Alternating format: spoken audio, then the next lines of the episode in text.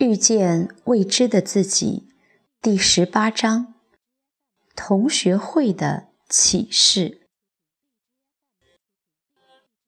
又是一个冬日，又是一个下着雨的傍晚，气压低沉沉的，压着人心，很不舒服。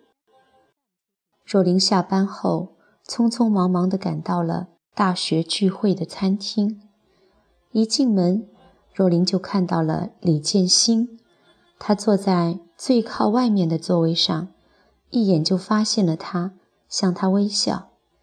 若琳不好意思地低下头，然后才和其他的同学打招呼。其实上次和李建新晚餐后，他们又陆续喝了几次咖啡，每次都聊得非常开心。对于老人说的东西。李建新都非常能够领会，而且深感兴趣。若琳很高兴能有一个知音可以分享老人的教导，只是李建新以为这些是若琳多年修炼出来的心得，对若琳愈来愈佩服，这让若琳非常的心虚。若琳也一直告诫自己要守好分际，毕竟。他是有夫之妇，而且李建新在美国离了婚，两人关系更是要划分清楚。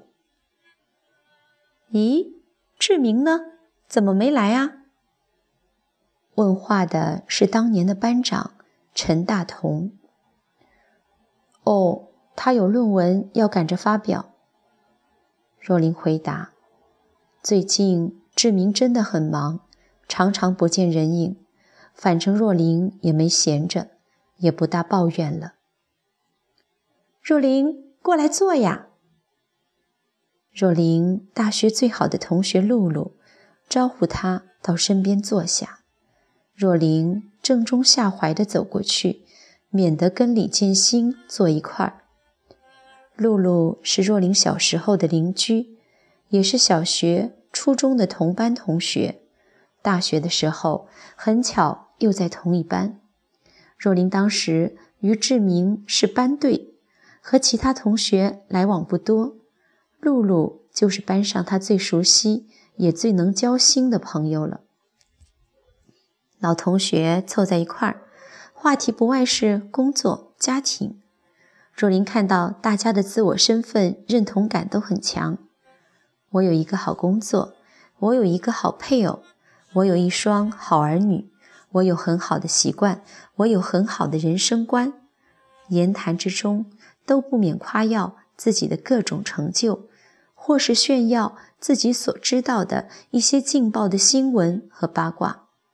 总之，这是一场小我增长的秀。以前若琳都会很热心地投入话题，今晚不知怎么的，就是以。旁观者的角色在看着大家。若琳今天也觉得儿时的玩伴露露有点心不在焉，话也不多，完全不像当年那个豪气冲天的女豪杰。后来到了酒酣正热之际，露露突然宣布：“我离婚了。”众人哗然。露露的老公是大学就开始交往的别系的学长，对露露言听计从，是个标准的新好男人类型。大家都以为最没有问题的就是他们这一对了，可没想到第一对离婚的就是他们。露露涨红着脸，不知道是因为酒精，还是因为积压已久的情绪。大声地说：“他和他秘书两个人跑了。”大家沉默了好一会儿，开始七嘴八舌的提问题、给意见。一时之间，饭桌上好不热闹。露露刚开始很冷静地回答大家的问题，接受众人的安慰，但是她按捺不住满腔的怒火，终于。破口大骂：“混账东西，当年当完兵，找事儿都找不到，要不是老娘，哪个公司会要他？手无缚鸡之力，什么都不会，全是老娘在后面撑腰。哈，现在事业做大了，就变心了，爱上年轻漂亮的小姐，弃曹康之妻于不顾呢。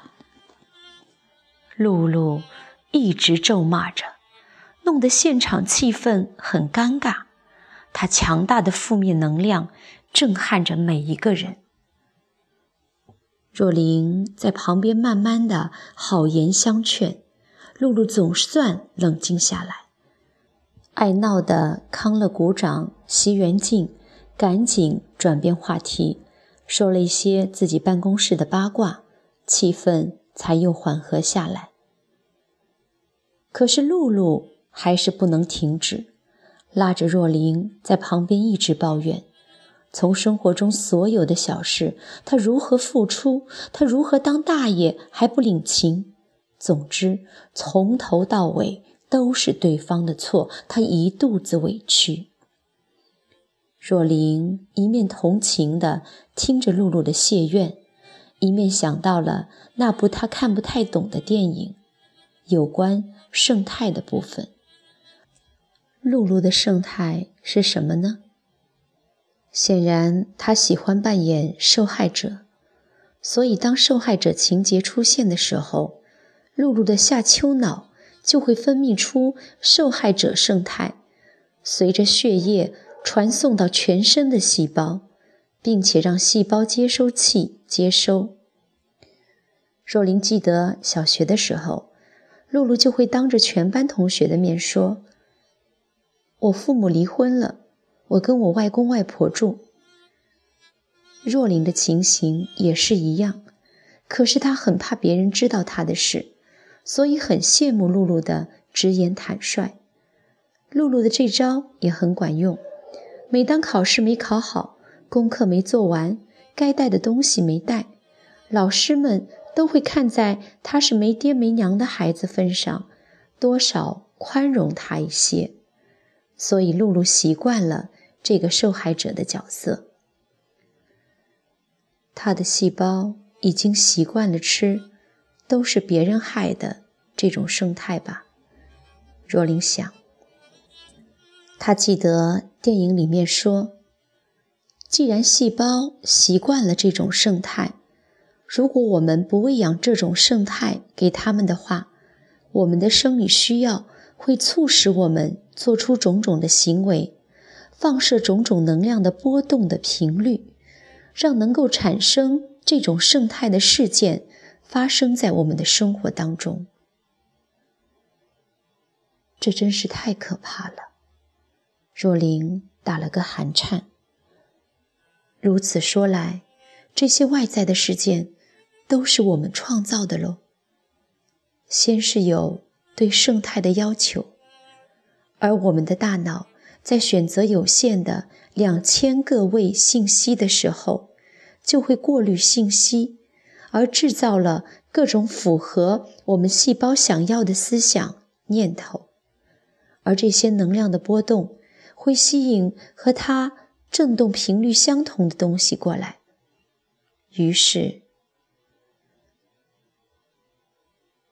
离开同学会的时候，若琳一直觉得很不舒服，可能是对能量比较敏感了吧，吸收了很多露露释放的负能量。无法消化。回到家中，志明还没有回来。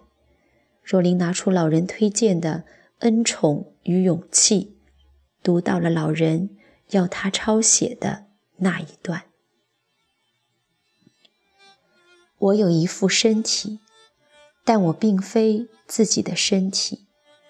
我可以看见并感觉到我的身体。”然而，凡是可以被看见以及被感觉到的，并不是真正的观者。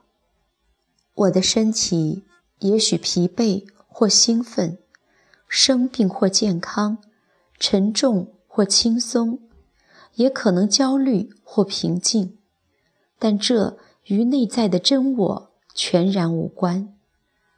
我有一副身体，但我并非自己的身体。我有欲望，但我并非自己的欲望。我能知晓我的欲望，然而那可以被知晓的，并不是真正的知者。欲望来来去去，却影响不到内在的我。我有欲望，但我并非自己的欲望。我有情绪，但我并非自己的情绪。我能觉察出我的情绪，然而凡事可以被觉察的，并不是真正的觉者。情绪反反复复，却影响不到内在的我。我有情绪，但我并非自己的情绪。我有思想，但我并非自己的思想。我可以看见与知晓自己的思想，然而那可以被知晓的，并不是真正的知者。思想来来去去，却影响不了内在的我。我有思想，但我并非自己的思想。我就是那仅存的、纯粹的觉知，是所有思想、情绪。感觉与知觉的见证。读完之后，虽然若琳还是似懂非懂，但是觉得好多了，躺在床上昏沉沉的睡了。